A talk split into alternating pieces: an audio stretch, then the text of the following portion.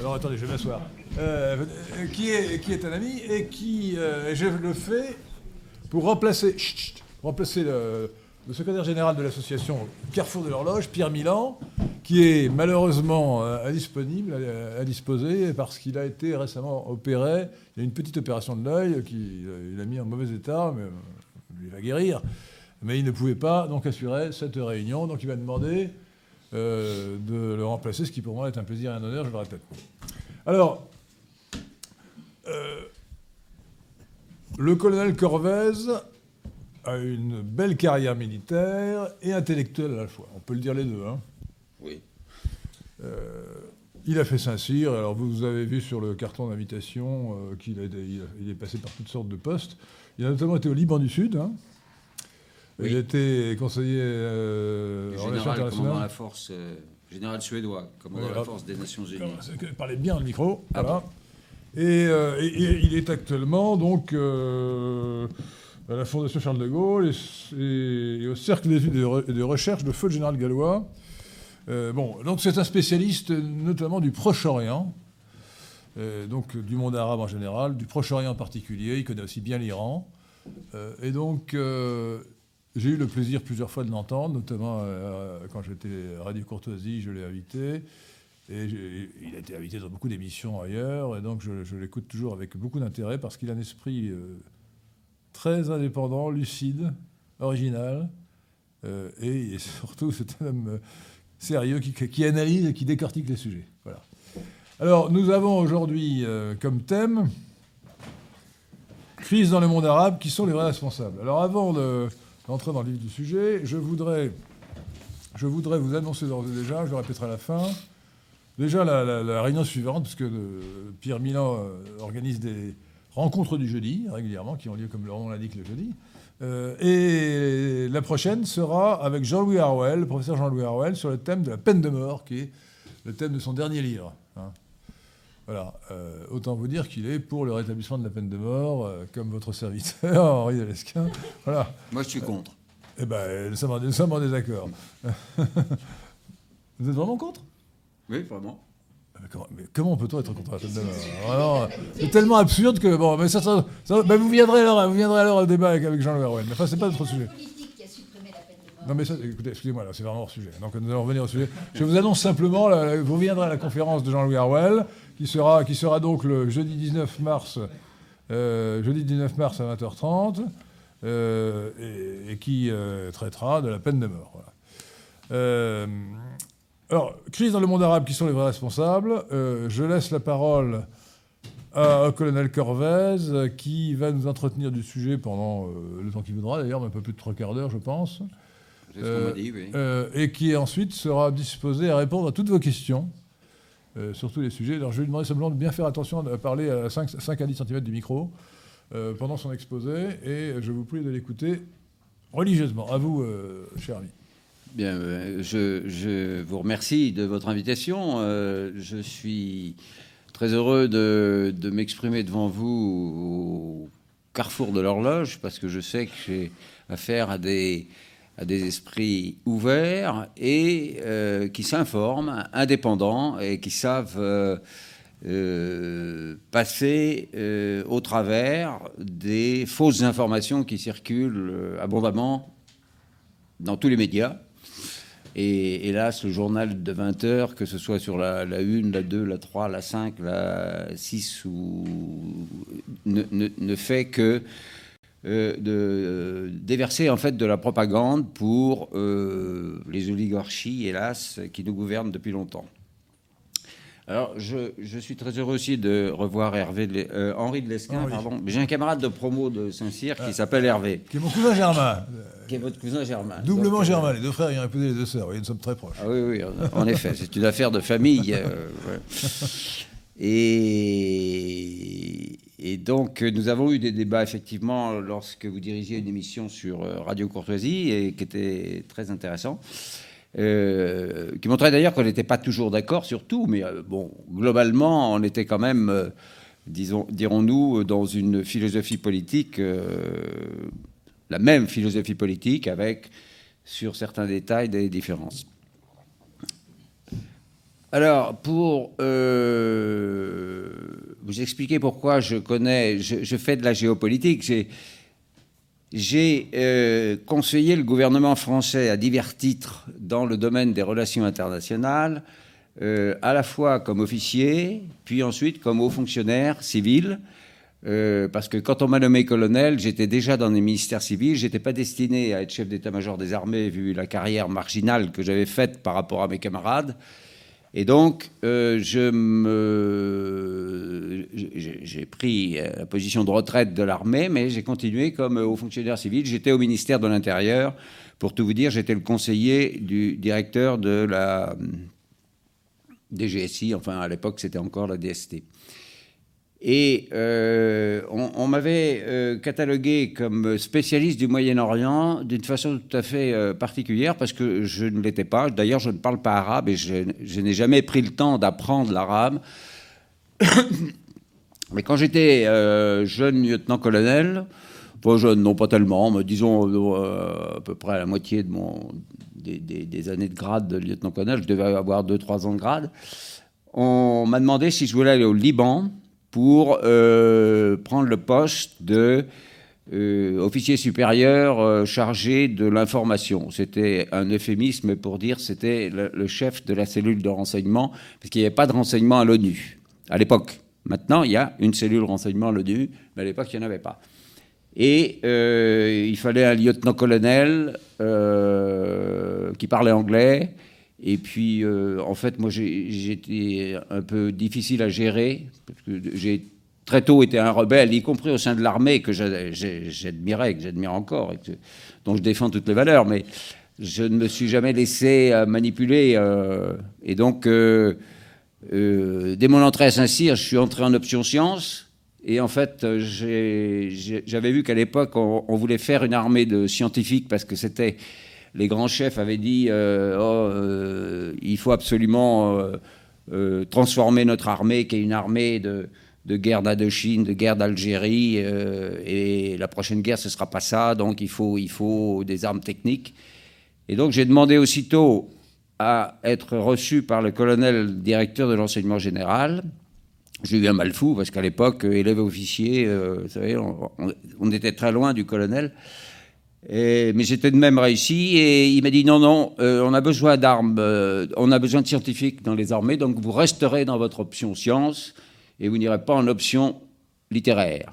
Et j'ai dit, mais mon colonel, euh, j'ai insisté.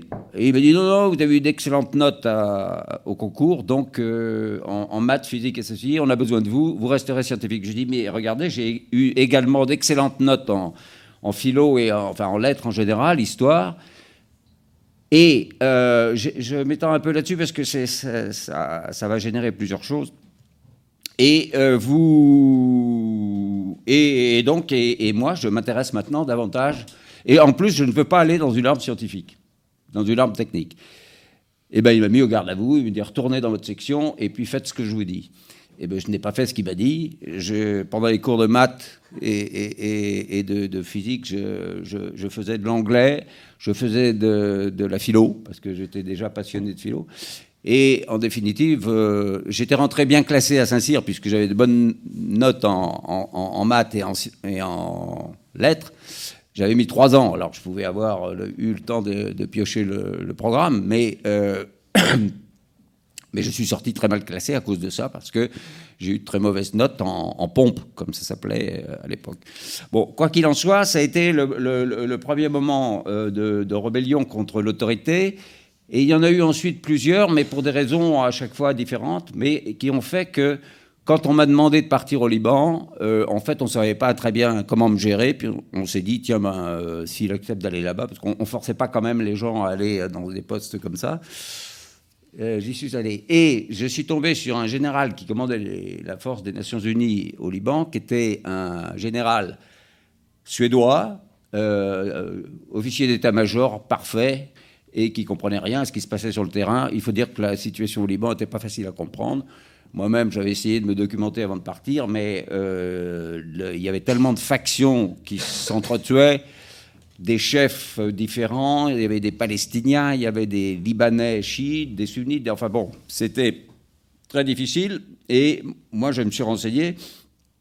Et je me suis dit, je veux bien mourir pour la France au Liban, mais j'aimerais bien savoir quand même d'où vient la balle et pourquoi. Parce qu'à l'époque, c'était vraiment, euh, euh, c'était vraiment personne ne comprenait rien à ce qui se passait au Liban. Et moi, le premier, en arrivant, enfin, j'avais essayé de trouver des grandes lignes et voilà. Et euh, bah, je me suis pas trop mal débrouillé parce que j'ai réussi à recruter une source, des sources, très rapidement dans euh, le Hezbollah, c'est-à-dire les gens qui voulaient ma peau. Et euh, grâce à ces sou- j'ai- réussi parce que le Hezbollah était en train d'évoluer et il passait d'un mouvement au modus operandi terroriste à un mouvement politique et euh, au, au- au parti politique qu'il est actuellement euh, au Liban. Et euh, à ce moment-là, euh, les gens qui euh, voulaient me préserver en disant mais il vaut mieux l'utiliser puisqu'il peut faire passer, ils avaient compris, ils savaient tout de moi, hein, le nombre d'enfants que j'avais, enfin tout, et il peut faire passer des messages à Paris, autant l'utiliser plutôt que de le zigouiller.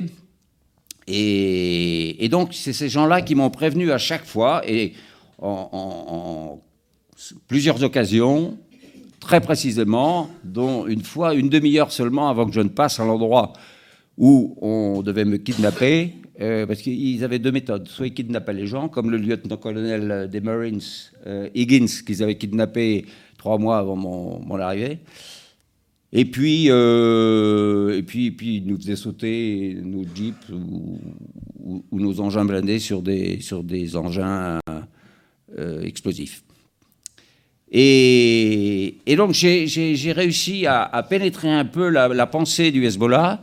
Et je dois dire que euh, les, les gens du Hezbollah, donc des chiites euh, convaincus religieusement, m'ont respecté.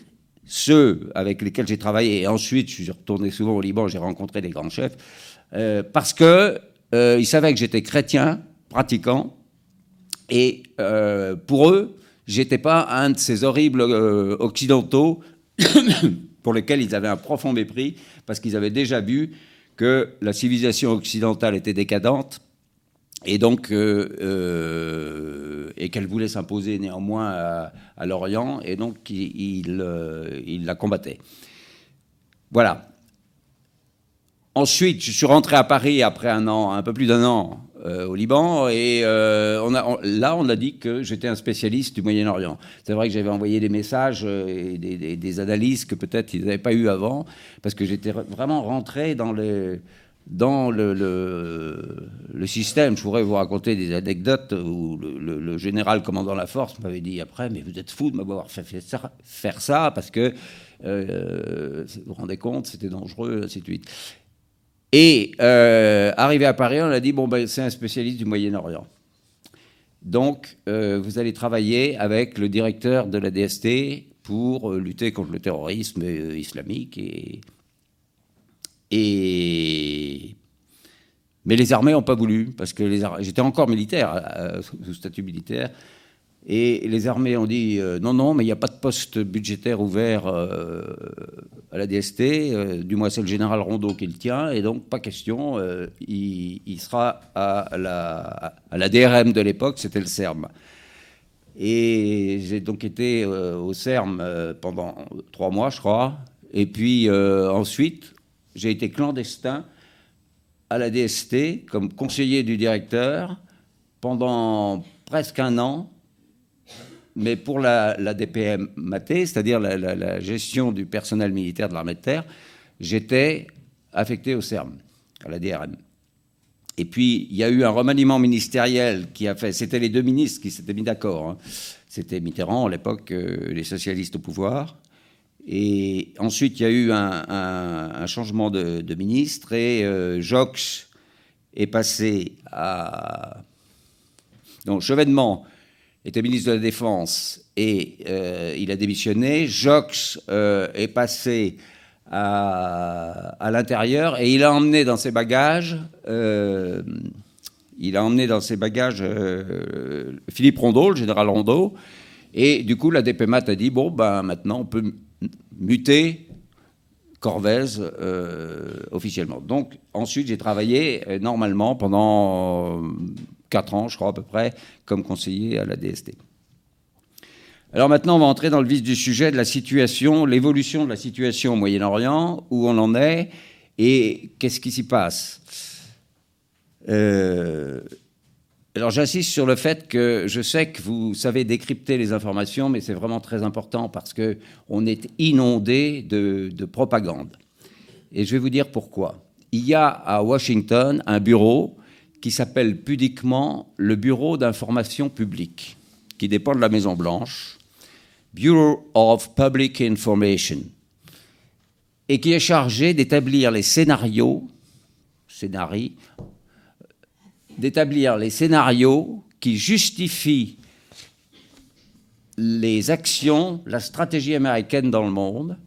Ce euh, bureau a été fondé à l'époque de Reagan, je crois, et c'était pour, euh, euh, justifier la guerre au Vietnam, mais ensuite, toutes les guerres américaines ont été justifiées par ce bureau qui établissait des scénarios et qui fournissait à toutes les agences de presse américaines, mais l'AFP et les autres, euh, la justification des actions militaires américaines sur le terrain.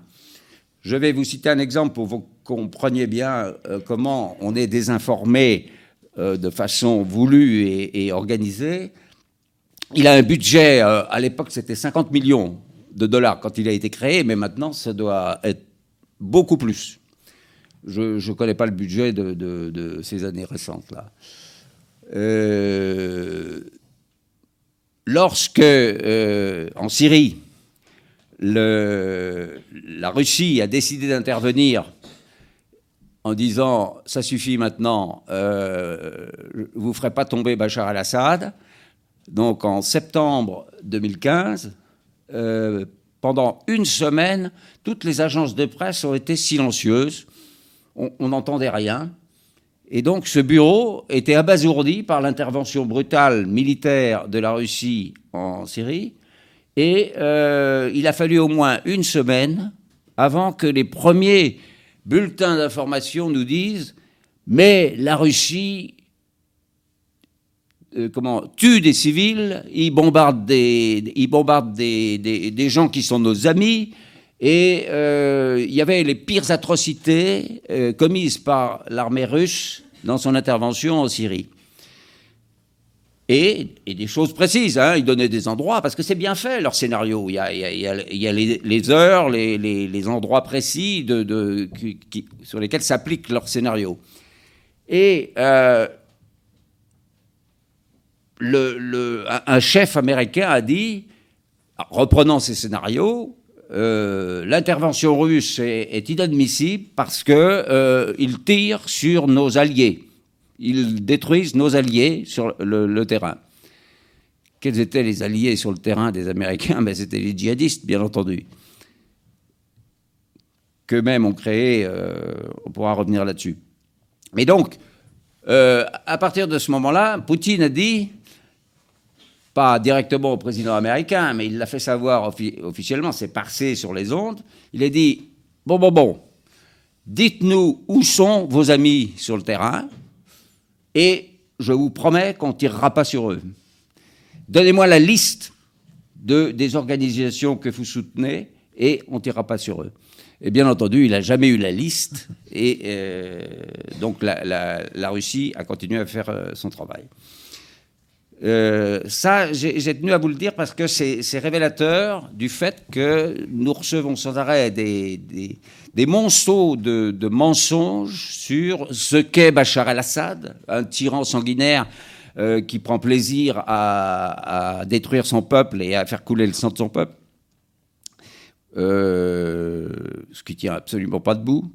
Euh, D'ailleurs, quand il y aura des élections libres en Syrie sous contrôle international, ben, il emportera les élections de très loin. En plus, maintenant, il est encore plus auréolé de gloire qu'il ne l'était avant le, début de l'insurrection.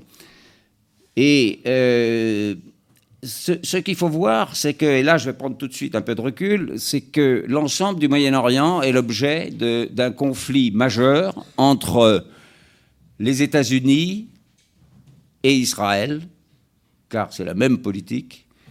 surtout depuis Trump, mais déjà avant, c'était plus feutré, mais c'était déjà le cas, et l'Iran. Pourquoi l'Iran? Parce que Israël répète que l'Iran veut détruire Israël. Comment voulez-vous que l'Iran détruise Israël? Israël a la bombe atomique, c'est la, dissuasion euh, euh, incontournable, et, euh, et ce n'est pas l'armée iranienne qui va détruire le, pays physiquement. Mais quand, quand Ahmadinejad, le guide Khamenei et, et tous répètent qu'ils veulent détruire Israël, ils disent, et Khamenei l'a précisé dans différents discours, Ahmadinejad aussi, nous estimons que les Juifs n'ont pas de raison d'être sur ce territoire qui appartient aux Palestiniens, qu'il y ait des Juifs qui aient le droit d'y habiter, c'est normal, mais donc faisons un référendum en donnant le droit de vote à tous les habitants de la région, non seulement ceux qui sont actuellement euh, sur le terrain, mais également ceux euh, qui, en ont été chassés. Alors, il est évident que si un référendum est organisé sous égide internationale, en donnant, euh, en, posant la question aux gens euh, est-ce que vous voulez euh, habiter ici ou pas euh, Il est évident que la majorité, l'immense majorité, dira, dira oui, parce que sont tous des. La majorité est palestinienne, d'une part. Et puis, si ceux qui ont été obligés de partir votent également, donc il y aura un rejet de l'existence de l'État d'Israël.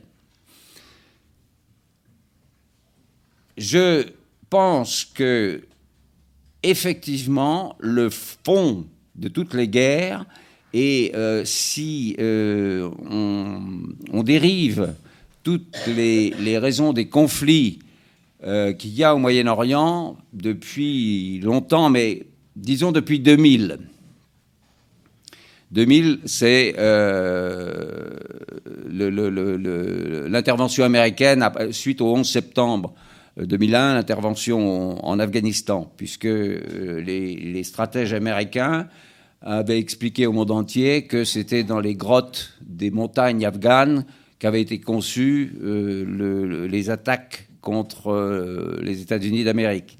Et donc, ils ont déversé ensuite des tonnes de bombes pour chasser les talibans au pouvoir à l'époque, qui avaient soutenu Al-Qaïda et euh, Oussama Ben Laden. Euh, et ça a été un échec total. Ça a été un échec total parce que euh, le, les talibans ont été chassés du, terrain, du, pouvoir, ça c'est juste, c'est vrai, mais très rapidement, les gens qui sont venus au pouvoir ont été contestés parce qu'ils étaient en fait arrivé au pouvoir grâce aux Américains. Et donc, il y a, eu ensuite euh, un, un, rejet du gouvernement. On pourra reparler des talibans si ça vous intéresse dans les questions, parce qu'il ne faut pas confondre les talibans euh, de l'époque, c'est-à-dire avant 2000, les talibans qui avaient pris le pouvoir effectivement à Kaboul et qui euh, faisaient sauter les Bouddhas de, de Banyan c'était des islamistes terroristes euh, euh, mondialistes, si je puis dire, qui voulaient euh, étendre la charia au monde entier, en tout cas au moins au Moyen-Orient, mais, même au monde entier. Et ceux qui sont actuellement les talibans d'aujourd'hui sont pas du tout les mêmes. je dirais même qu'ils n'ont rien à voir avec les Ils ont gardé le, nom, mais ils n'ont rien à voir avec les talibans de l'époque, parce que eux, ce sont des résistants à l'occupation américaine en, Afghanistan et euh, leur objectif est de chasser les Américains d'Afghanistan. Mais ils, se sont devenus des résistants nationalistes. Ils se battent pour l'Afghanistan. Euh, je trouve qu'ils devraient d'ailleurs changer de nom parce qu'effectivement, beaucoup de gens font la confusion, même des, experts que je rencontre en, les reprenant, en leur disant mais attendez, c'est pas du tout la même chose. Et les liens que les talibans ont actuellement avec l'Iran, alors ça surprend parfois les gens, mais non, l'Iran et les talibans c'est opposé. Non, les, Iraniens ont des liens avec les talibans les Russes également, et bien entendu les Pakistanais. Mais donc, le, fond du problème est que la politique de la première puissance mondiale au Moyen-Orient a été d'intervenir dans tous les pays de façon à euh, favoriser, à défendre Israël en fait, et favoriser les intérêts d'Israël. Le, fait est que euh, avant l'élection de Trump, euh, Netanyahou, qui était déjà au pouvoir, faisait des pressions sur Obama pour qu'il attaque l'Iran, pour qu'il menace l'Iran. Euh, ensuite, quand Trump a été élu, là, ils ont trouvé un ami extraordinaire avec euh, Donald Trump.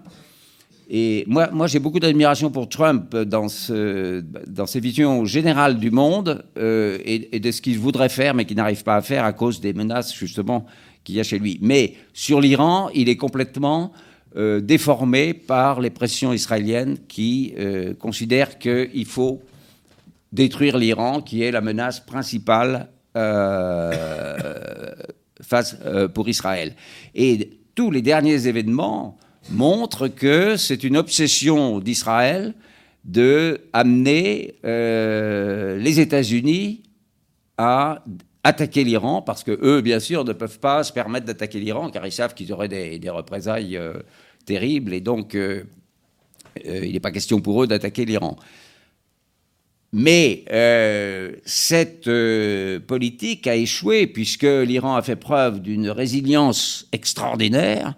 Ils, espéraient avec les sanctions, puis les pressions militaires, fait, que, que, la foule se révolterait pour changer le régime, et on a vu que ce n'est pas le cas. Bien entendu, les Iraniens souffrent énormément.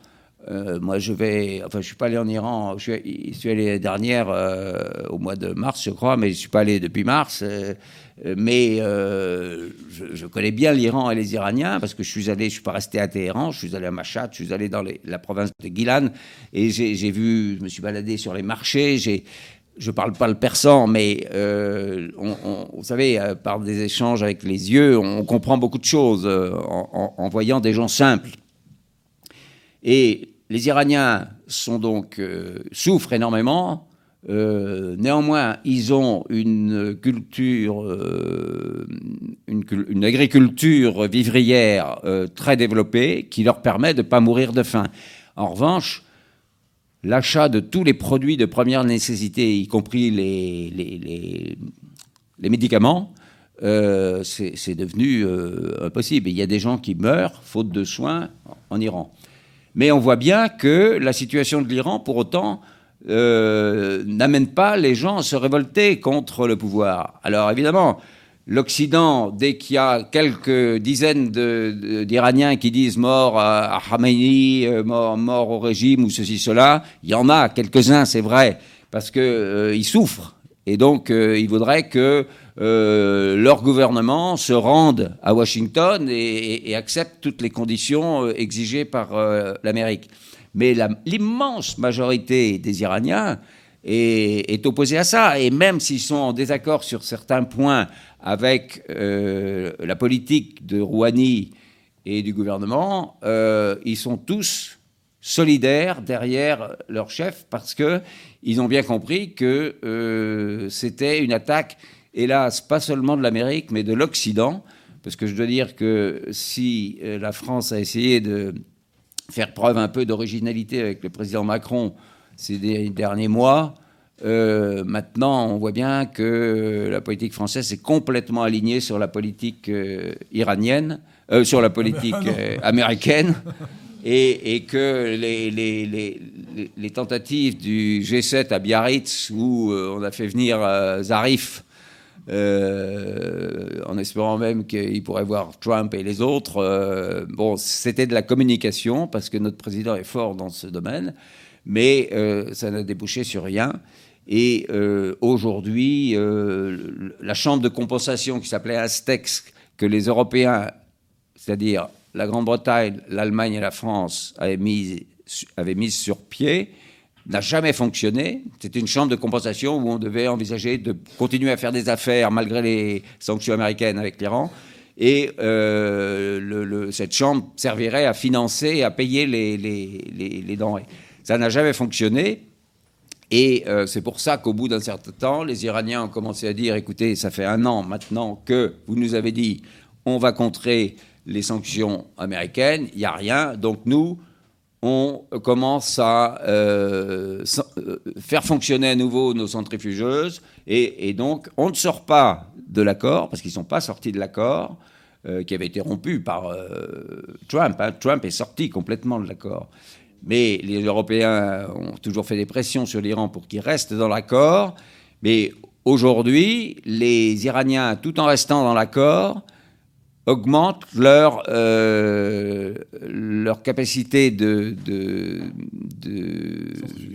de, centrifugation. centrifugation, et, de, et de, fabrication, de fabrication d'uranium enrichi. Et donc, euh, mais ils n'en ont pas besoin dans l'immédiat. mais ça fait craindre au monde entier, et notamment à l'Occident, qu'ils euh, se rapprochent du pas fatidique euh, qu'il leur resterait à faire pour construire la bombe. À mon avis, ils n'ont pas besoin de la bombe, parce qu'on voit bien, et ça sur le plan stratégique et militaire, je pourrais vous donner des détails, mais on voit bien que les États-Unis n'attaqueront jamais l'Iran parce qu'ils savent que euh, l'Iran est capable de représailles sur leurs différentes euh, bases et positions dans l'ensemble du Moyen-Orient qui sont euh, inacceptables. Donc l'Iran reste, souffre énormément, mais reste ferme face aux États-Unis et face maintenant à l'Occident, parce que les Allemands comme les Britanniques se sont alignés sur la politique américaine vis à -vis de l'Iran il y a un, point important à savoir, c'est que on a voulu opposer les chiites et les sunnites. Et ça a été instrumentalisé par euh, la création de l'islam euh, radical, des, islamistes, euh, dont les origines sont avec le soutien que l'Arabie saoudite, le Pakistan et les États-Unis, les services CIA euh, pakistanais et, Arabie saoudite ont apporté au moment de euh, l'occupation soviétique. Ce n'était pas véritablement une occupation soviétique, ils, avaient, ils défendaient leur, le, gouvernement qu'ils avaient mis en place. Et les, comme vous le savez, les soviétiques ont, décidé de partir et les, les djihadistes à ce moment-là, on criait victoire, et l'Arabie saoudite, la première, a crié que c'était sa victoire, parce que, effectivement, c'était elle qui était en, pointe pour avoir soutenu les djihadistes. Donc le terrorisme islamiste, il trouve ses origines là. Mais ensuite, la CIA et tous les services euh, divers et variés se sont servis de ces bandes islamistes qui ont fait des métastases, qui ont fini par s'appeler Daesh euh, plus récemment, mais c'est la même inspiration. Et euh, ces gens-là, vous remarquerez, n'ont pour le moment jamais attaqué Israël. Ils attaquent, euh, soi-disant, les, attaquent les régimes qui ne sont pas favorables à la politique américaine. Donc ils ont attaqué la Syrie, ils ont attaqué euh, le, Yémen, maintenant ils attaquent l'Irak. Et euh, dans, cette conjoncture générale, ça a développé euh, cette animosité, cette hostilité récurrente entre le chiisme et le sunnisme. Mais c'est une hostilité nouvelle. Bien sûr, elle remonte à pratiquement à la naissance de l'islam, le schisme entre les deux.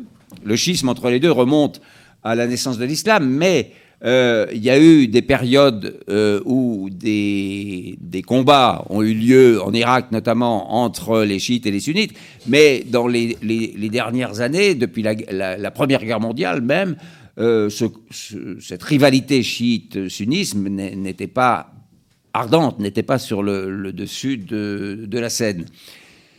Donc ça a été instrumentalisé et c'est devenu une, euh, un, argument très fort.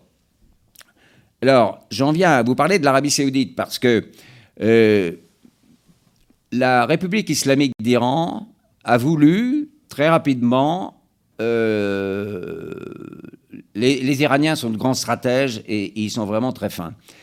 Ils ont envoyé des délégations à Riyad en disant, en gros, à l'Arabie saoudite, euh, je veux dire, il, y a, plusieurs années de ça, hein, c'est pas tout récent. Ils ont arrêté depuis euh, à cause du refus saoudien. Mais ils ont dit aux, Saoudiens, écoutez, vous êtes euh, la grande puissance sunnite du Moyen-Orient, nous le reconnaissons et nous ne voulons pas empiéter sur, sur ça. Reconnaissez que nous-mêmes, nous sommes une grande puissance euh, chiite euh, importante dans la région et il faut qu'on trouve un modus vivendi entre nous parce que c'est mauvais pour les deux parties que de se combattre.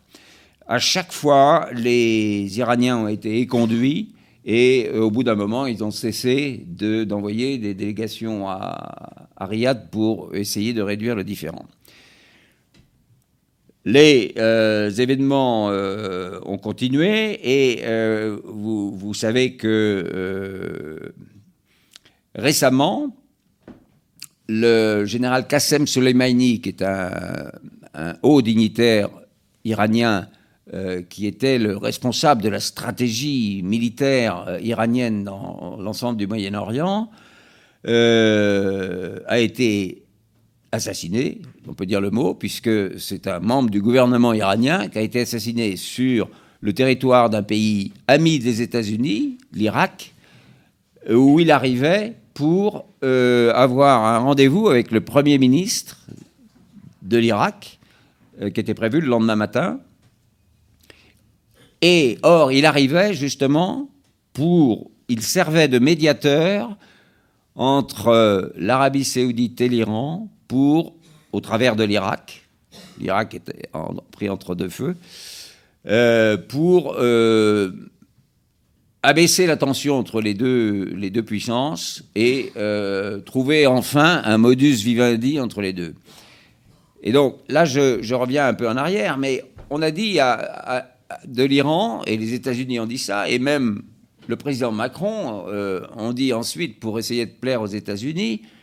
Mais euh, d'accord, l'Iran est toujours dans le, contrat, l'accord du 14 juillet 2015, mais euh, ce qui déplaît aux États-Unis, c'est qu'ils continuent à construire des missiles premièrement. Et deuxièmement, il continue à avoir une influence euh, importante dans l'ensemble des pays du Moyen-Orient. Et donc, il faut qu'il arrête ça. Et euh, Macron, premier, a dit, mais, et dans des missions diplomatiques qu'il a envoyées à Téhéran, il leur a dit, il faudrait que vous mettiez un peu le bémol dans votre influence au Moyen-Orient et dans votre construction de, missiles euh, balistiques. Les Iraniens lui ont répondu, mais écoutez, les Américains voudraient qu'on soit complètement désarmés pour qu'ils n'aient plus qu'à nous écraser. Non, nous, on va se défendre. On a différents moyens et les missiles balistiques sont un de ces moyens. Donc, on va continuer à construire des missiles balistiques. Deuxièmement, notre influence. Mais c'est la géographie et c'est l'histoire et c'est tout ce que vous voulez. D'ailleurs, euh, c'est pas nous qui avons cherché cette influence. Pourquoi est-ce que l'Irak est devenu un pays ami d'un seul coup? C'est parce que les armées américaines ont chassé Saddam Hussein et ont dit maintenant c'est la démocratie qui prévaut dans votre pays. Eh bien la démocratie elle est toute simple. L'immense majorité des, des Irakiens sont chiites et donc ils ont porté au pouvoir des gens qui sont favorables à l'Iran. Ensuite, au Yémen, c'est la même chose, et euh, en Syrie, c'est la même chose.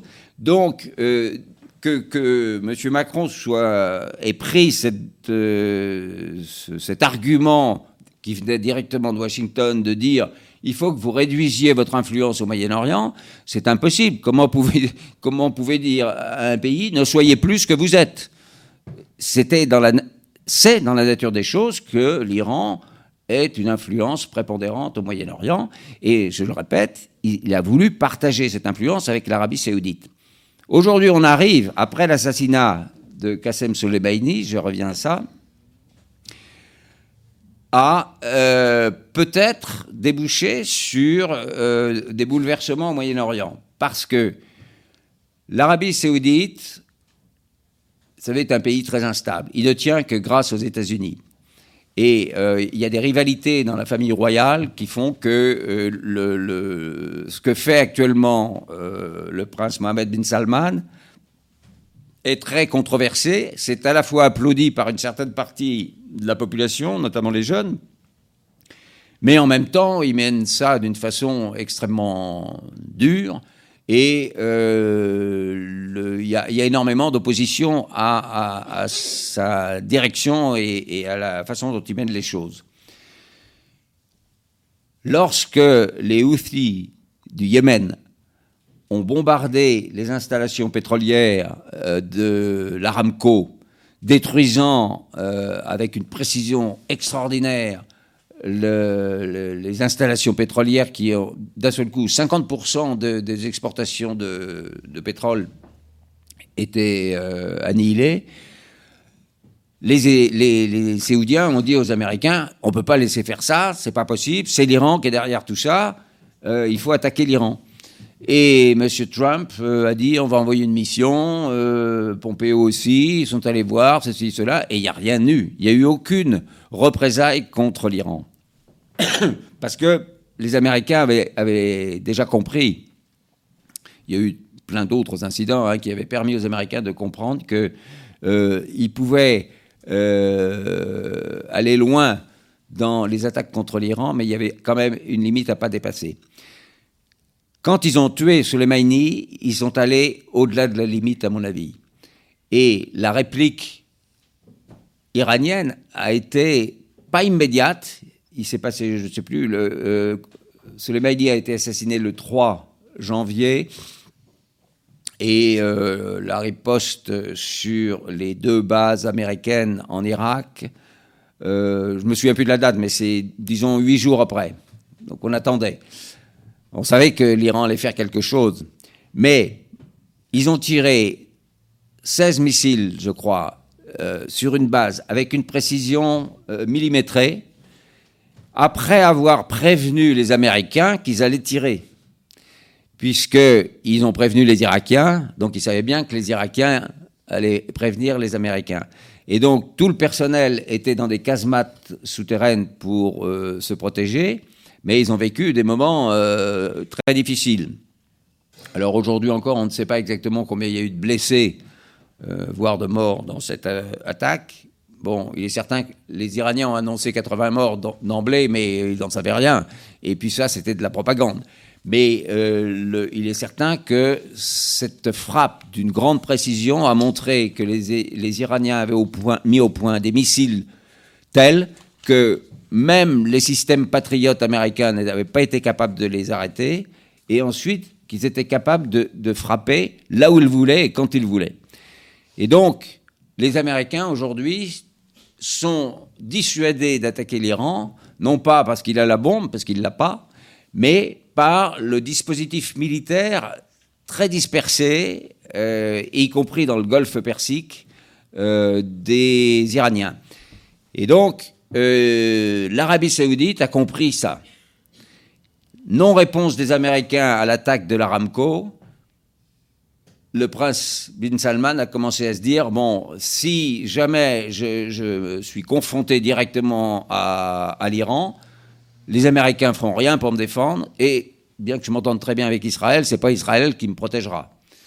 Et donc, c'est pour ça qu'ils ont euh, engagé un processus pour euh, essayer d'établir un modus vivendi avec euh, l'Iran qui a été interrompu par les Américains et les Israéliens, parce que dans l'assassinat de Qassem Soleimani, les renseignements et, l'incitation même, d'après ce qu'on sait, de, dire à, à, Soleimani de venir à Bagdad, venaient des, Américains et, des Israéliens qui, voulaient tuer un homme sous de faux prétextes, puisqu'ils ont dit c'est parce qu'ils préparaient des tas d'attaques contre euh, les intérêts américains au Moyen-Orient, mais c'était faux. Euh, au contraire, il était donc en train de préparer un rapprochement entre l'Arabie saoudite et l'Iran, ce qui ne plaisait pas du tout ni à Israël ni aux États-Unis. Je ne sais pas si me reste combien de temps? Un quart d'heure. Bon, bah ça va.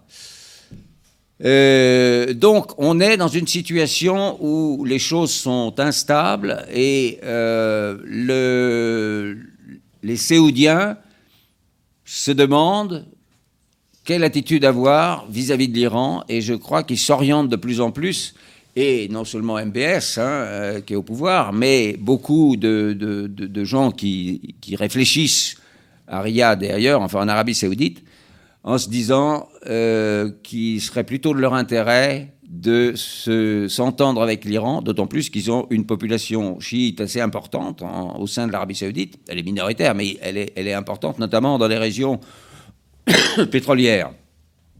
Et donc, euh, il faut s'attendre également à ce que Israël, comme les États-Unis, fasse tout pour contrecarrer une éventuelle, euh, un éventuel basculement de l'Arabie saoudite dans une euh, euh, situation non pas de devenir un allié de l'Iran, bien entendu, mais, mais de, de, compromis avec l'influence iranienne.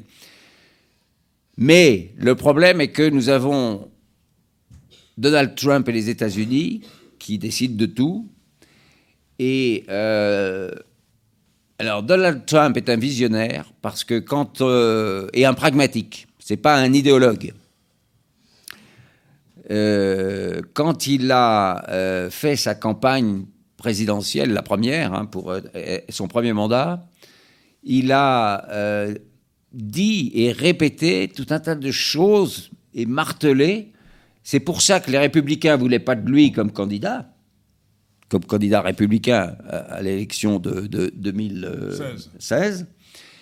et que il s'est imposé par, par le, le, vote des militants, mais et une fois qu'il a été le candidat républicain, euh, tout, tout, tout l'appareil états-unien et ce qu'on appelle l'État profond américain, il est surtout représenté au sein du Parti démocrate, qui est très fort. D'ailleurs, j'ai un article remarquable à, à, ce sujet, si ça vous intéresse, de mon ami le général Dominique Delavarde, qui est un très bon connaisseur de, de la vie américaine. Il vient de sortir un truc sur les élections qui est, qui, est vraiment très, très précis, avec des chiffres. Euh, et donc, l'essentiel de l'État profond américain, c'est-à-dire l'oligarchie.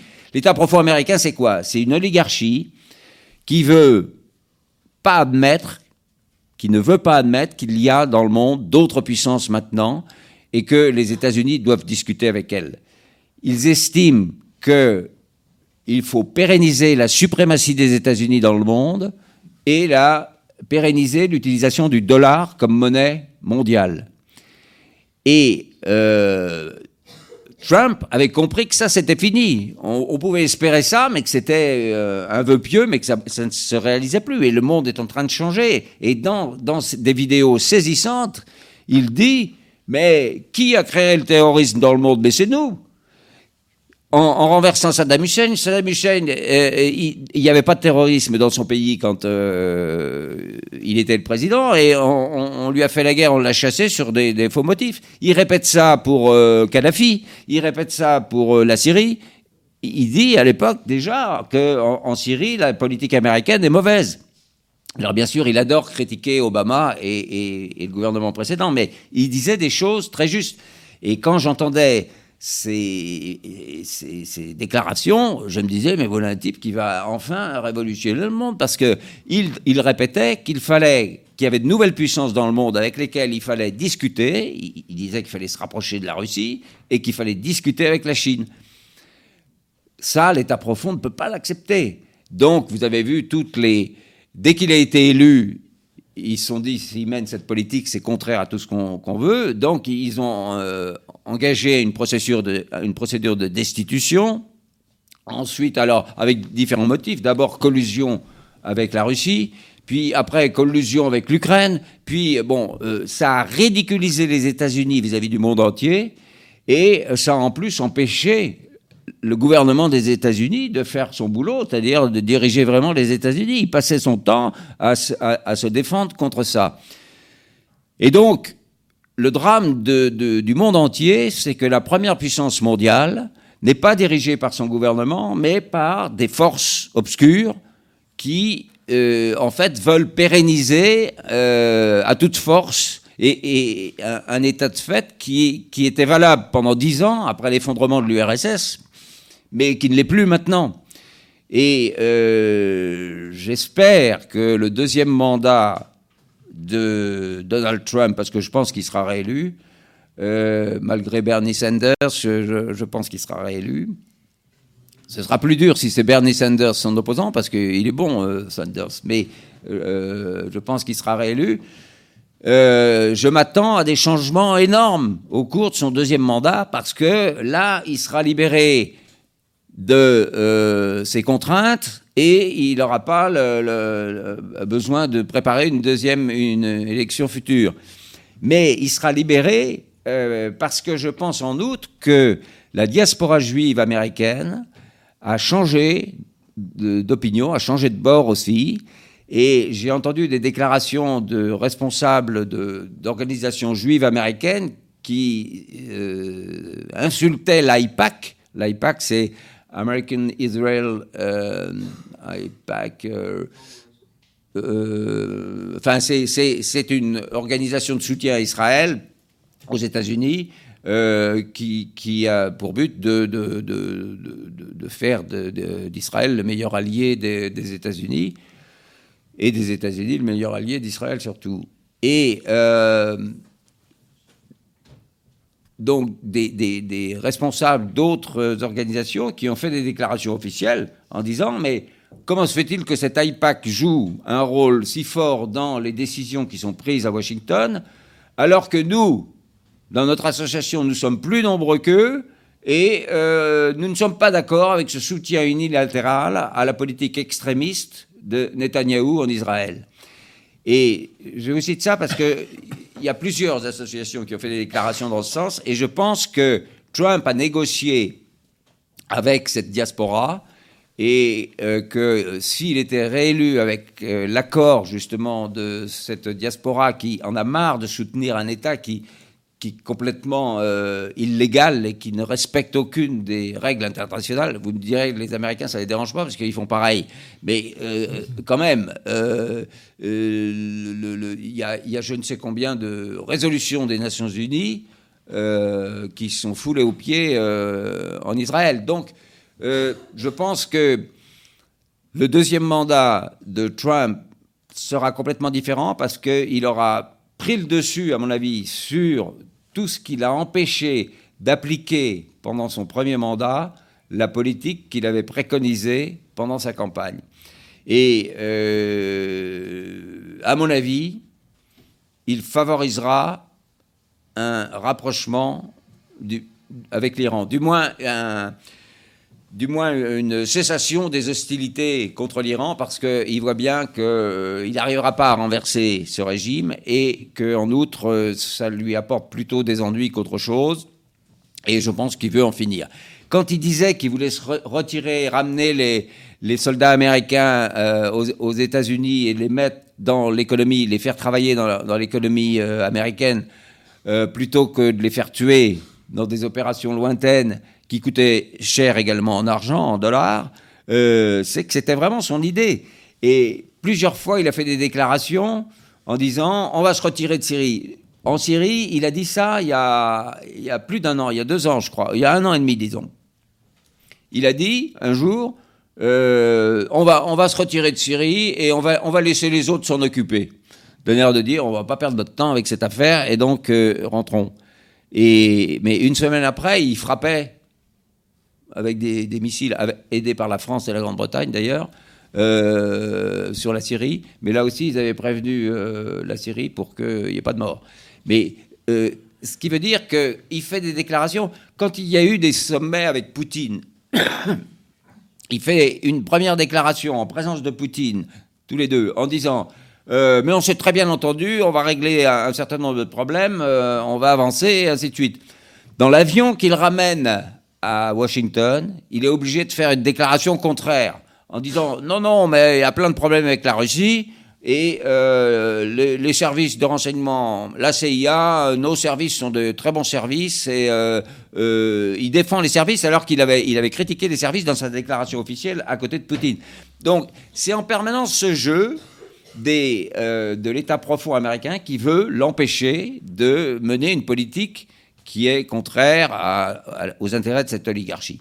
Je vais terminer en vous disant juste une chose. J'étais à Damas euh, en, septembre dernier et euh, j'étais pour une conférence internationale. Et il n'était pas question qu'on rencontre Bachar, mais euh, président iranien, syrien. syrien.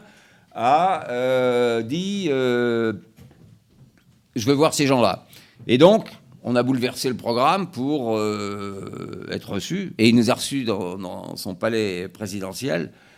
Euh, je n'étais pas tout seul, donc, quand euh, il nous a reçus, mais il a tenu à, nous serrer la main personnellement à chaque fois, à notre arrivée et à notre tour.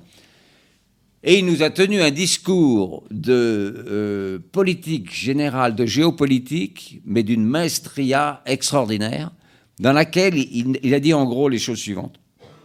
Ce qui se passe en Syrie actuellement, c'est la lutte des gens qui veulent être libres et souverains contre les puissances d'une oligarchie financière basée à Washington. Il a bien insisté, financière, hein, c'est l'argent qui mène tout ça. Une oligarchie financière basée à Washington qui veut imposer sa loi. Et les pays qui résistent à cette euh, volontés sont euh, attaqués, il faut les détruire. Mais cet axe de la résistance s'est renforcé parce qu'il y a maintenant dans le monde de plus en plus de pays qui n'acceptent pas euh, l'impérium américain, la domination américaine, et nous avons maintenant des alliés très forts et nous vaincrons ces attaques des États-Unis d'Amérique. Il a ajouté L'Europe ne joue aucun rôle dans cette lutte.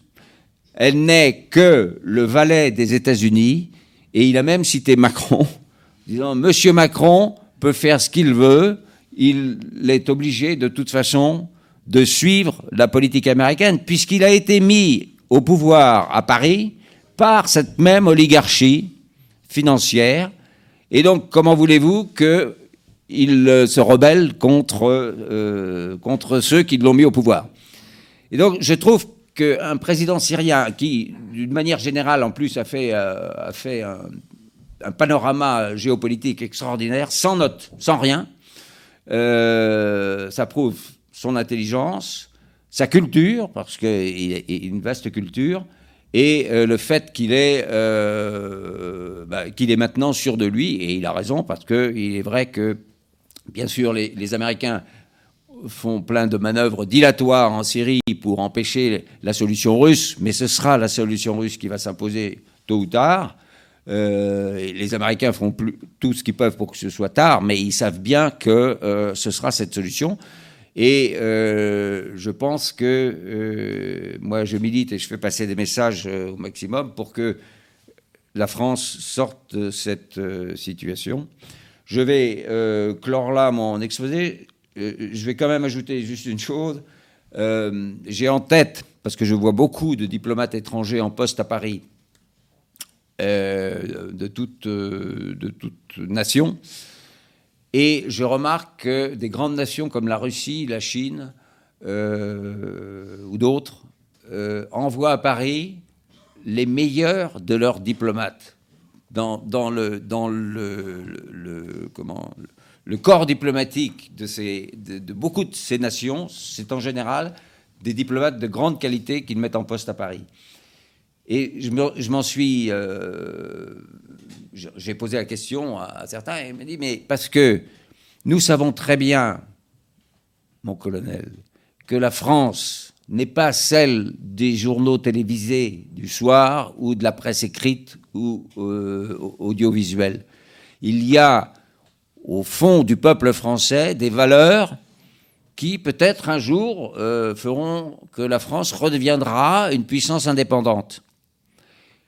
Et ça, je compte, moi, écrire et peut-être même faire un, débat télévisé pour euh, expliquer cette idée. Je pense que la France est une grande puissance, encore aujourd'hui, malgré tous les coups qu'elle a reçus depuis Giscard, pratiquement. Il y a eu un intermède, c'est Mitterrand, je dirais, parce que Mitterrand, euh, euh, il avait gardé cette vision d'une France qui devait être indépendante. Alors il a dit, il n'était plus au pouvoir quand il a dit, mais vous savez, les États-Unis sont notre ennemi et ils sont terribles. Bon, mais il ne l'a pas dit quand il était au pouvoir, mais il le pensait déjà. Et la seule chose que je lui reproche, c'est qu'il était obsédé lui aussi par l'Europe et il a voulu se rapprocher de Kohl et de l'Allemagne. Et donc il a créé l'euro et il a, euh, il a détruit la il a accepté la destruction de la Yougoslavie, commencé par l'Allemagne. Mais en dehors de ça, il a eu encore une politique euh, relativement indépendante. Et euh, sur ce sujet, je termine. Donc moi, je réfléchis à, démontrer pourquoi on a cinq atouts principaux, mais je ne vais pas en parler maintenant, mais je voudrais démontrer que la France est encore une grande puissance et que euh, si un chef euh, digne de ce nom revient à la tête du pays, un chef et puis une équipe à la tête du pays, on peut redémarrer, bien qu'on ait déjà dilapidé une partie de notre patrimoine industriel, technologique, militaire et autres, mais je suis sûr que avec une volonté politique, on peut reprendre la place qu'on aurait toujours dû tenir. Je terminerai en vous disant que récemment, l'ambassadeur de Russie euh, m'a dit, euh, en réponse à une question que je lui posais, euh, on n'était pas en tête à tête, hein, il avait fait un exposé sur euh, euh, le, les rapprochements franco franco-russe, euh, enfin un certain nombre de choses euh, sur la, politique générale. Et puis euh, je lui dis, mais Excellence, le général Lecointre, chef d'état-major des armées françaises, a fait récemment une déclaration lors d'une conférence de presse qu'il a donnée à la presse spécialisée de, défense et il a dit oui bah, sur le plan des relations avec la Russie on est au point mort il euh, y a de bonnes intentions mais ça débouche pas sur grand chose on essaye quand même par la DRM et moi j'ai eu le général Gerasimov au téléphone et mais voilà il a dit en gros que ça n'avançait pas. Qu'en pensez-vous lui ai-je dit? Il m'a dit mais mon colonel euh, euh, la, Russie est un pays indépendant et les décisions sont prises à Moscou. Mais la France, et il ne le disait pas en tête à tête avec moi, hein, il le disait devant une assemblée euh, où il y avait un peu de monde. Mais euh, la France n'est pas un pays indépendant puisqu'elle est membre de l'OTAN. Terminé. voilà. Je termine là peut-être.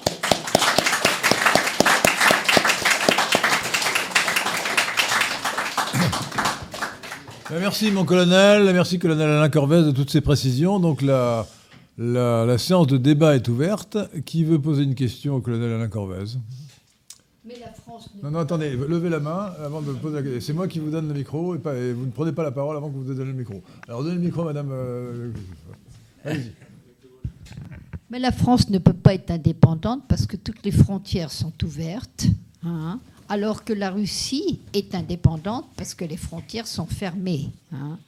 Il y a, euh, il, il, euh, Poutine dirige très bien son pays. Il nous faudrait un Poutine bis pour la France, hein, j'estime. Euh... Oui, bah, c'est plus une affirmation qu'une question, mais, mais, mais, je dirais que je suis d'accord avec vous. Mais en, pas, pas, entièrement, parce que je pense que le, le fait que l'Europe, il faut faire une Europe. Euh, alors à ce sujet, vous pourriez vous renseigner sur ce qu'est l'Union économique eurasienne. Justement, c'est sur ce sujet que l'ambassadeur russe s'était apesanti, exprimé. Oui. Et euh, mais c'est un système qui facilite les, les, les, les déplacements, les visas, les, euh, les, qui facilite le commerce, qui facilite euh, enfin, toutes les activités des, hommes en, en, entre eux et, des nations, mais, et donc les frontières sont aussi peu à peu abolies en, entre, les, entre ces pays, c'est-à-dire qu'on peut traverser du, Kazakhstan à, à, à la Russie euh, sans, sans passer un poste frontière. Mais ces pays restent souverains sont eux qui décident de, leur avenir et de leur politique générale. Alors que l'Union européenne a été construite sur le, bête, le fait qu'il fallait araser euh, toutes les, politiques et, qu'il devait y avoir une seule politique, une seule administration, une seule organisation. Et, c'est ça le drame de, cette euh, Union européenne. Il est bien évident, et, moi c'est ce que je veux dire dans le truc que je prépare, là, dont je vous ai parlé, euh, c'est que si la France reprend sa souveraineté de décision et qu'elle sort de l'Union européenne, et bien entendu qu'elle sort de l'OTAN, euh, ça ne veut pas dire qu'elle va faire la guerre aux États-Unis. Les États-Unis sont une grande puissance avec laquelle on peut avoir des rapports euh, d'égal à égal. Actuellement, on n'a pas des rapports d'égal à égal avec les États-Unis. Et on peut avoir des coopérations structurées avec tous les pays européens qu'ils souhaiteraient avec nous ensuite, sur des projets bien précis. Et pourquoi se limiter à l'Europe? Et bien entendu, dans cette Europe, la, Russie serait un, partenaire important. Mais pourquoi se limiter à l'Europe? Si l'Argentine veut participer à un projet industriel avec l'Allemagne, la France et je ne sais quel autre pays, pourquoi pas? C'est comme ça qu'il faut euh, construire euh, l'Europe. C'est une Europe de projets concrets où euh, néanmoins les Baltes resteront les Baltes, les Italiens et les Portugais resteront les Italiens et les Portugais, et on ne leur obligera pas à avoir euh, des épaisseurs de semelles, parce qu'à Bruxelles, ils décident de ça, des, chaussures, euh, ou des, capacités de chasse d'eau dans, leur cabinet de temps. il faut que ces pays, et la France bien entendu, peut jouer un rôle déterminant dans ça, parce que la France n'est pas comparable, elle est incomparable, la France, par rapport aux autres pays européens. Il n'y a pas un État européen qui puisse être comparé à la France sur le plan du rayonnement, sur le plan du passé. Nous, avons la deuxième, nous sommes la deuxième puissance maritime au monde, avec 11 millions de kilomètres carrés et des, et des territoires. Nous possédons des territoires sur tous les océans sur toute la planète. Nous avons par notre passé des liens avec l'Asie, avec les Amériques, euh, avec euh, l'Afrique, bien sûr. La francophonie est un élément important également de tout ça. Et enfin, nous sommes les seuls maintenant sur le continent européen à avoir euh, l'arme, le, le, comment? Nucléaire, l'arme nucléaire, et puis le, siège au Conseil de sécurité des Nations Unies. Bien entendu, les européistes veulent qu'on le partage avec les États-Unis, de même que le feu nucléaire, qui est une absurdité totale. Autre question. Euh, Est-ce que je peux avoir un peu d'eau Ah oui, bien sûr. La France est très malade. Non, attendez, attendez. Non, écoutez, madame. Vous avez posé votre question, maintenant c'est à monsieur. Hein oui. Euh, ok. Simplement. Vous pouvez lever la main lorsque tout le monde aura posé ses questions. Vous poserez la vôtre. On entend très peu parler de la position de la Chine au Moyen-Orient et quel poids, quelle influence elle a, euh, parce que finalement ça, ça revient assez peu. Et est-ce qu'elle elle, joue un rôle quelconque ou pas du tout en fait? Elle, joue un rôle et euh, la Chine, sa caractéristique, c'est elle, est, elle a la patience chinoise. Ils ont 10 000 ans devant eux, 10 000 ans derrière et 10 000 ans devant. Hein. Et euh, elle, elle est discrète, toujours discrète. Mais, notamment en Syrie, je peux vous dire qu'elle a des accords militaires avec le gouvernement syrien et qu'elle a envoyé ses forces spéciales pour combattre les djihadistes ouïghours qui sont notamment dans la poche d'Idlib actuellement. Là. Dans la quoi, dans la La poche d'Idlib. Ah oui, ah oui, oui. Et euh, donc la Chine est très active. La poche d'Idlib au nord, euh, au nord-ouest de la Syrie. De la Syrie. Et elle est, elle est, donc très active euh, contre, dans sa lutte contre le terrorisme. C'est d'ailleurs pour ça qu'elle a, elle étend ses, ses, bases un peu partout, mais c'est aussi dans ce but-là. Mais il y a d'autres pays dont on ne parle pas beaucoup. Euh, je suis en train d'organiser avec l'ambassadeur du Kazakhstan. Le Kazakhstan, c'est un pays immense, hein, euh, qui euh, est très riche, avec plein de ressources. dans le cadre de la lutte contre le terrorisme, il veut montrer les actions que son pays a menées. Et il veut montrer qu'ils ont accueilli euh, entre 4 et 500 djihadistes syriens kazakhs, mais syriens. Et euh, donc, avec leur famille. Alors, ils s'occupent des femmes et des enfants pour les, les, comment, les, leur laver le cerveau. Et euh, ça a du succès. Pour, pour, ça pour leur faire tourner kazakh. Pour leur faire tourner kazakh, exactement. Très bon. J'y avais pas pensé, mais. Facile, mais. Bon, autre question. Fallait y penser. euh, euh, le micro à monsieur. Bonsoir. Euh, ma question concerne plutôt l'avenir de la France. Parce que j'écoutais l'autre jour un débat du général Didier Tauzin qui prophétisait, entre d'autres choses, une éventuelle guerre civile en France. Êtes-vous du, même avis? Oh, c'est un peu hors sujet, hein, mais bon. J'ai pas, j'ai pas de, boule de cristal, mais je ne crois pas à une guerre civile, non. Bien, autre question, parce que ça, c'est hors sujet. Notre sujet, c'est le Proche-Orient. Hein. J'ai trois questions. Daniel Indier, d'abord, je me présente.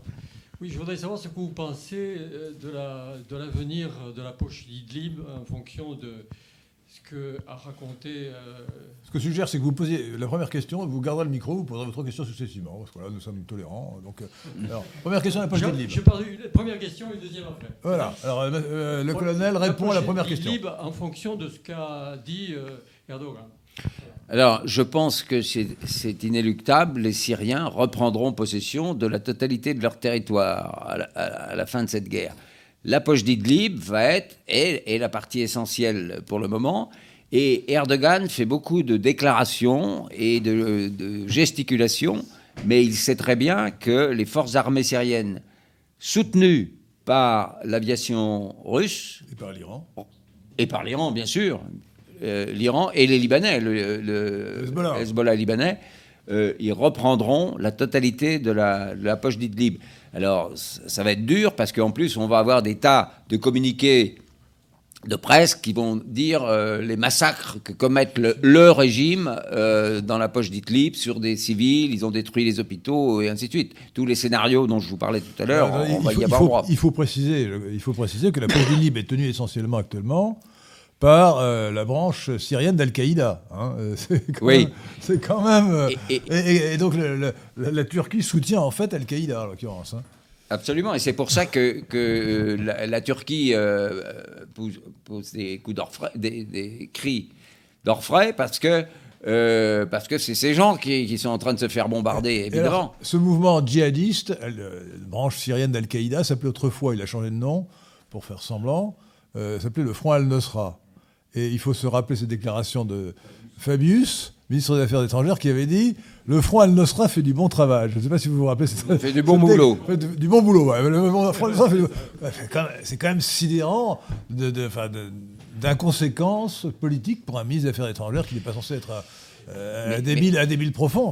mais j'en profite pour ajouter que c'est désolant parce que. Euh, ah, bah ah oui, c'est plus que désolant. Cet alignement, cet alignement sur la politique américaine en Syrie depuis le début nous a fait perdre toutes les, l'aura et toutes les, capacités diplomatiques que nous avions euh, autrefois. Alors, deuxième question. D'ailleurs, à propos d'Idlib, que Erdogan et le président Poutine ne se sont pas entendus, a priori. Bon, deuxième question. Ouais, mais ils s'entendront, ils s'entendront. Avançons, deuxième je, question. Je voudrais savoir euh, ce que font les Américains euh, autour des postes, des, puits de pétrole au nord de ben, c'est ce que je, vous ai dit tout à l'heure. Ce sont des manœuvres dilatoires pour empêcher ou retarder l'établissement de la paix en Syrie, euh, qui sera une paix euh, sous égide russe.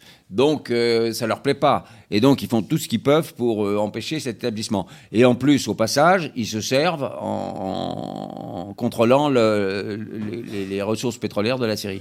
pardon, mais excusez-moi, mais je voudrais apporter un complément ou un correctif. Vous dites sous, que les Américains sont inquiets de cette paix sous, l'égide russe, mais encore plus d'une paix sous l'égide iranienne, euh, sous l'égide iranien, puisque, puisque euh, l'Iran est l'adversaire principal et l'ennemi principal d'Israël. Hmm.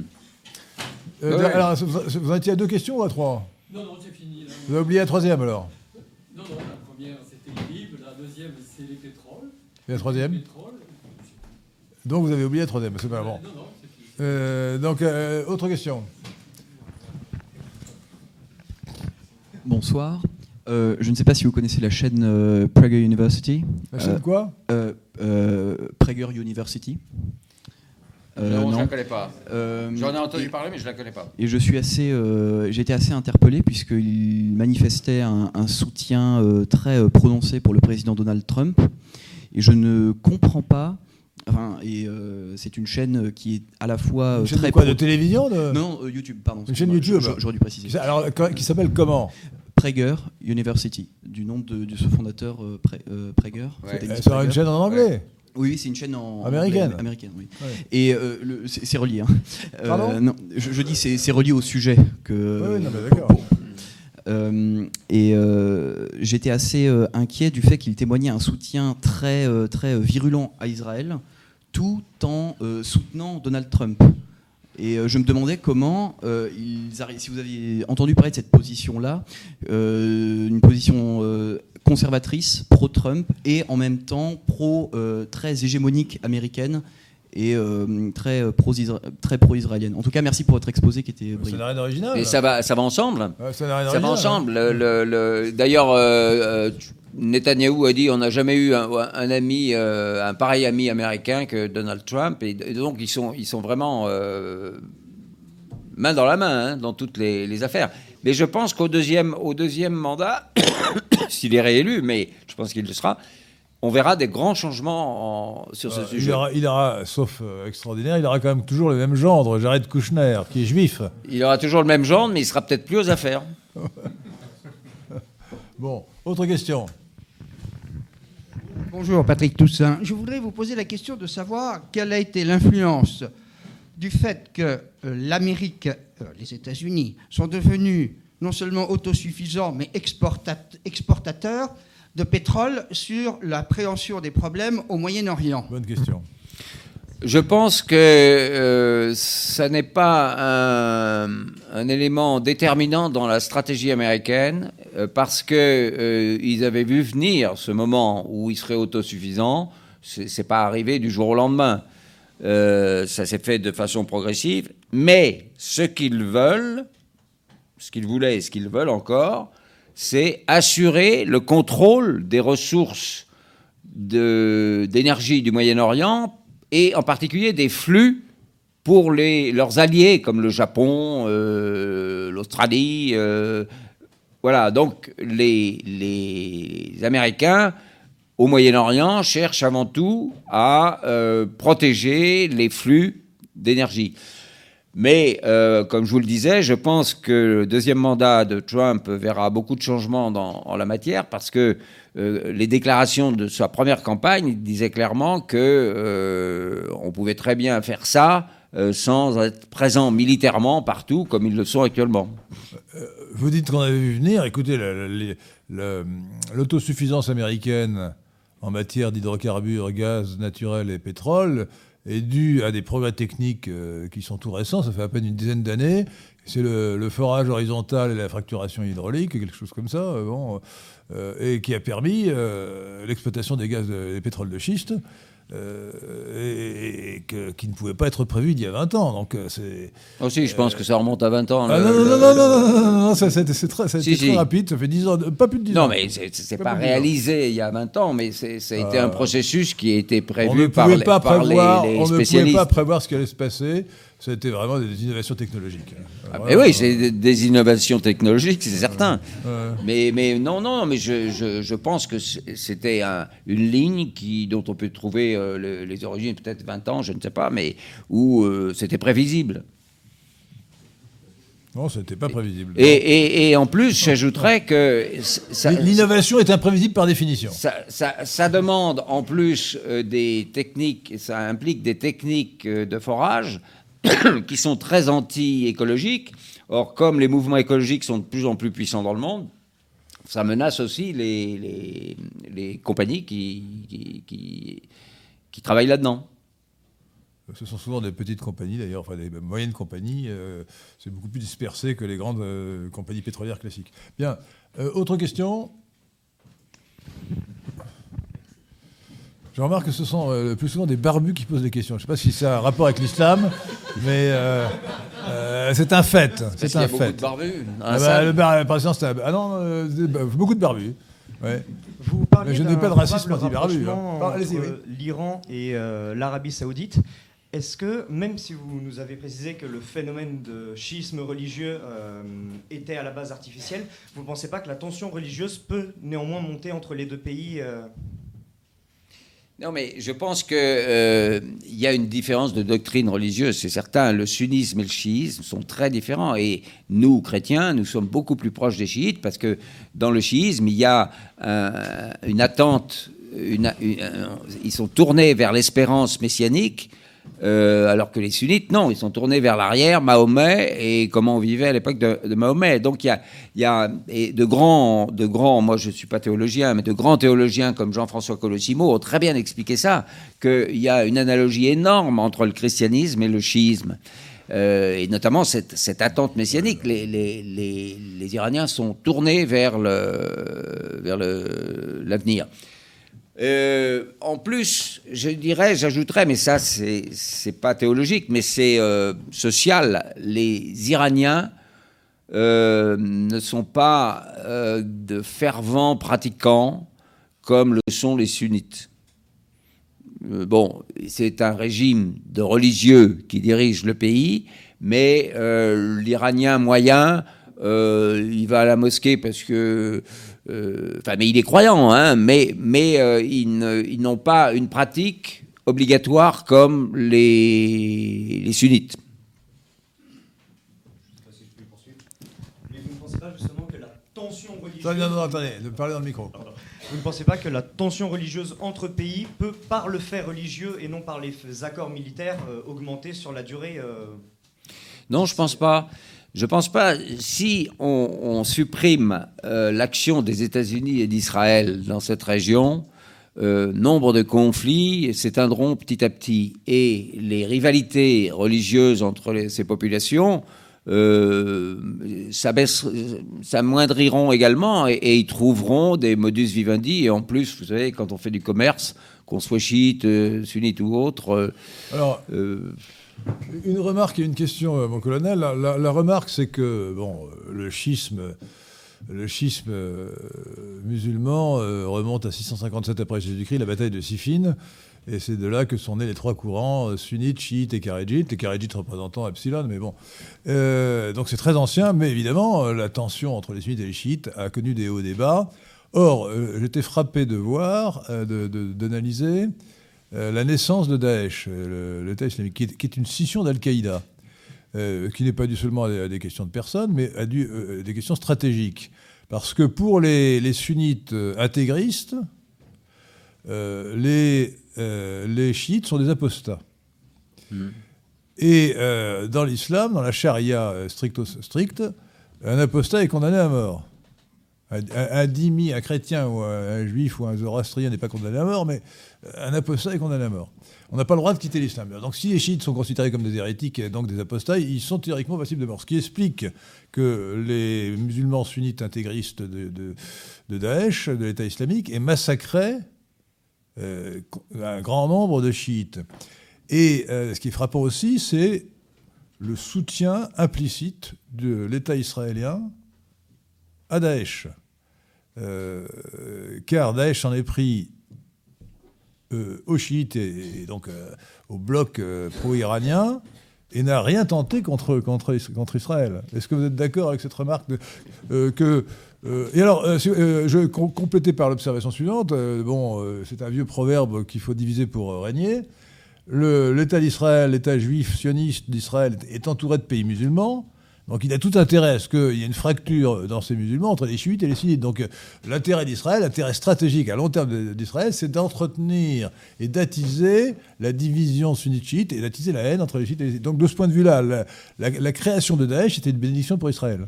Alors, je suis d'accord avec vous et euh, j'insiste sur le fait qu'Israël ne se conçoit que comme en guerre permanente contre son environnement régional. Et donc, quand cet environnement régional se chamaille et euh, s'entretue, ça l'arrange, et bien sûr, c'est la politique d'Israël de favoriser ça. Il ne faut pas se leurrer. euh, Daesh, qui est une métastase de Al-Qaïda, est dirigé depuis le départ, dès sa création, par les services secrets américains et israéliens. Les chefs de Daesh sortent des prisons américaines euh, en Irak. Et le, le, le, les chefs militaires en particulier, Daesh représente une alliance entre des islamistes et les anciens euh, militaires de l'armée de Saddam Hussein qui étaient passés dans la résistance euh, cachée et dont certains ont été mis en prison. Et donc, les chefs militaires, pour reprendre le pouvoir, ces gens-là se sont dit qu'il y avait une aubaine de s'entendre avec des islamistes, alors que eux étaient bassistes, c'est-à-dire euh, laïcs, au contraire, dans l'idéologie politique. Mais ils, ils ont euh, fait foi de tout ça et, et, ils ont dit on s'entend avec les islamistes et on crée Daesh, et même on va diriger Daesh euh, pour reprendre le pouvoir. Et euh, Israël, dans tout ça, n'a jamais été attaqué par euh, Daesh. Alors, il paraît que le dernier, le nouveau chef de Daesh, là, a fait une déclaration en disant que maintenant il allait attaquer Israël. Bon, on va voir, mais je, serais très étonné qu'il y ait des grosses attaques sur Israël. En revanche, que l'on sait, ça a été documenté, ça c'est certain, mais bien sûr, ça n'a pas été dit, en particulier dans la presse française, c'est que en Afghanistan, les Américains ont héliporté des djihadistes de Daesh pour combattre les talibans. Et on a des preuves euh, irréfutables que lorsque euh, les gens euh, de Daesh étaient en difficulté dans un combat contre les talibans, l'armée de l'air américaine ou les hélicoptères venaient en aide à Daesh pour combattre les talibans. Donc, au, en Afghanistan, les États-Unis utilisent Daesh contre. Euh, c'est drôle. Euh, c'est triste, c'est tragique. Parce non, que... C'est extraordinaire que les talibans, qui sont considérés comme des, des musulmans fanatiquement intégristes, soient en conflit avec d'autres musulmans fanatiquement hystériques qui sont ceux de Oui, mais parce que c'est quand même vraiment. parce que, comme je vous le disais, les talibans d'aujourd'hui, ce sont des, des résistants et qui veulent l'évacuation de toutes de, des troupes américaines du pays, mais ils sont nationalistes. Alors qu'ils aient des slogans euh, islamistes, c'est normal, puisque euh, 100% presque de la population afghane est musulmane. Donc, euh, et ça imprègne, hein, vous savez, toutes ces tribus sont imprégnées de, de, l'islam. Et, alors, il y a un islam sunnite majoritaire en, en, Afghanistan, mais il y a aussi des, des chiites et, et d'autres. Euh, Hazara. Hazara, oui, oui mais euh, bon, quoi qu'il en soit, euh, eux sont pour la libération du territoire. Et d'ailleurs, en ce moment, pour que les Américains négocient avec eux euh, un, un, retrait. Alors, il, on, a, on, entend des choses aberrantes. Ah, oui, on, on vous propose huit jours d'interruption des combats. Hein, et euh, après, si ça marche bien, on, on évacuera. Alors, les talibans sont pas fous et ils ont dit euh, non, pas question. Mais donc, euh, le, le, les talibans d'aujourd'hui, ce sont des, résistants qui sont musulmans, mais donc, on peut dire qu'ils sont islamistes, mais ils sont islamistes pour l'Afghanistan. Alors dernière question, euh, je propose d'en finir là-dessus. Euh, sur le Yémen. Pardon? Bon alors écoutez, je pose la mienne. Non, je pose la mienne tout de suite. Alors euh, sur le Yémen. Euh, alors le Yémen, vous le savez, chers amis, euh, est ravagé par une guerre civile depuis des années. Et, donc il y a un conflit entre en fait des sunnites et des chiites là encore, puisque la, capitale Sanaa est, tenue par les, les les rebelles Houthis, enfin les rebelles qui sont même plus des rebelles, parce qu'ils ils sont au pouvoir à Sanaa, euh, qui sont des chiites, alors bon, on n'entre pas dans les détails, mais ce sont des chiites d'une autre tendance, ce sont des chiites zaïdites et pas des chiites du, du, mais euh, ce sont quand même des chiites, mais pas de la même obédience que les chiites euh, iraniens, et, mais qui sont quand même soutenus par les Iraniens, semble-t-il. Contre, contre le gouvernement officiel, mais qui est en grande difficulté, et qui est soutenu lui-même par l'Arabie saoudite. Alors euh, c'est une guerre civile atroce, hein, pire, pire encore que celle ah oui, de Syrie. Pire encore que celle, parce qu'ils crèvent de faim, ils, crèvent de, ils sont bombardés par les, par les Saoudiens, euh, donc les populations civiles souffrent abominablement. Bon. c'est pire. On en parle beaucoup moins, mais c'est pire qu'en Syrie. Qu'en pensez-vous, euh, cher euh, Je pense que vous avez tout à fait raison. Moi, je suis allé à Genève il y a deux ans pour faire une déclaration au nom d'un organisme euh, en- pour dénoncer cette guerre en- au Yémen, dont, dont les, les Occidentaux étaient euh, coupables parce qu'ils ils- ils donnaient des armements à, l'Arabie saoudite et aux Émirats. Alors actuellement, et depuis quelque temps, on assiste, cette guerre est perdue de toute façon pour euh, l'Arabie saoudite. Mais euh, les Émirats arabes unis, qui étaient leurs alliés, sont en train de les quitter. Ils ont déjà commencé à les quitter. Donc, il y a, il je crois qu'il n'y a plus de troupes des Émirats arabes unis sur le terrain. Et de toute façon, les Houssis, sur le plan guerrier, sont beaucoup plus forts que la coalition. Et euh, le reste l'Arabie saoudite qui, tôt ou tard, va négocier. Et je crois savoir que secrètement, il y a, y a déjà des, des tentatives de négocier. Et, sans doute que Soleimani était aussi un des artisans de cette négociation entre, euh, entre l'Arabie saoudite et l'Iran. Mais euh, le, ce qui se passe au Yémen est absolument inadmissible. Et sur le plan, alors on a le, le- le mot de démocratie, des droits de l'homme et ceci à, la bouche sans arrêt, et on laisse faire des massacres. Parce que l'armée de l'air d'enfants, de femmes et d'enfants, hein, euh, et, et surtout, on détruit toutes les infrastructures, et notamment euh, l'eau, euh, euh, à la fois l'irrigation et les, les- les moyens d'approvisionnement en eau, en eau propre euh, de consommation. Or, le choléra, le premier, euh, il faut de l'eau d'abord pour lutter contre le choléra. Donc l'épidémie de, cho- de choléra se répand au Yémen et euh, l'Occident est silencieux sur tout ça parce qu'on est des amis des, des. Émiratis et des Saoudiens et j'allais dire des Qataris. Non, parce que les Qataris ne sont pas présents Alors- euh, au Yémen. Dernière question. Oui, je voulais revenir un petit peu sur quelque chose que vous avez affirmé tout à l'heure. Vous avez dit, et ça s'entend souvent dans On le n'est milieu pas trop près du micro parce que là vous soufflez dans, Oui. dans le micro. Alors, Il faut être près mais pas trop près, vous voyez. Alors, vous avez dit tout à l'heure, et ça s'entend souvent dans le milieu nationaliste, que le Daesh est une création d'Israël, en tout cas une création des services. Est-ce que vous ne pensez pas que c'est une vision un peu complotiste et que si euh, Daesh a pu être instrumentalisé par des services, c'est en, en tout état de cause, malgré tout, une création propre des musulmans? Parce que vous aviez affirmé aussi que les musulmans euh, sunnites détestent les chiites pour des raisons religieuses, parce que pour eux, ce sont des apostats. Alors il est normal que les, les par exemple, aient plus d'hostilité envers l'Iran qu'envers Israël. Et d'ailleurs, on le voit bien dans, toute leur presse, ils ciblent tout le temps l'Occident, le mondialisme, ils ciblent les, chiites, mais jamais Israël et, et jamais les nationalistes, tout simplement parce que ce ne sont pas leurs ennemis euh, idéologiques. Merci. Euh, réponse de- du colonel Corvette. Bah, je, il y a- je- je- ce sera la dernière je question. pense que j'ai dit que Daesh avait été dès le départ une organisation des services de renseignement américains. Mais les services de renseignement israéliens, c'est la même chose. Ils ont la même politique, les mêmes euh, façons de travailler. Ils échangent sans arrêt. Donc les Américains comme les Israéliens, c'est même combat. Et euh, Daesh est une création totale. Écoutez, moi j'ai écrit un article en juin 2014, euh, c'est-à-dire juste après que Daesh se soit emparé de vastes territoires en Irak, euh, à la surprise générale euh, à l'époque.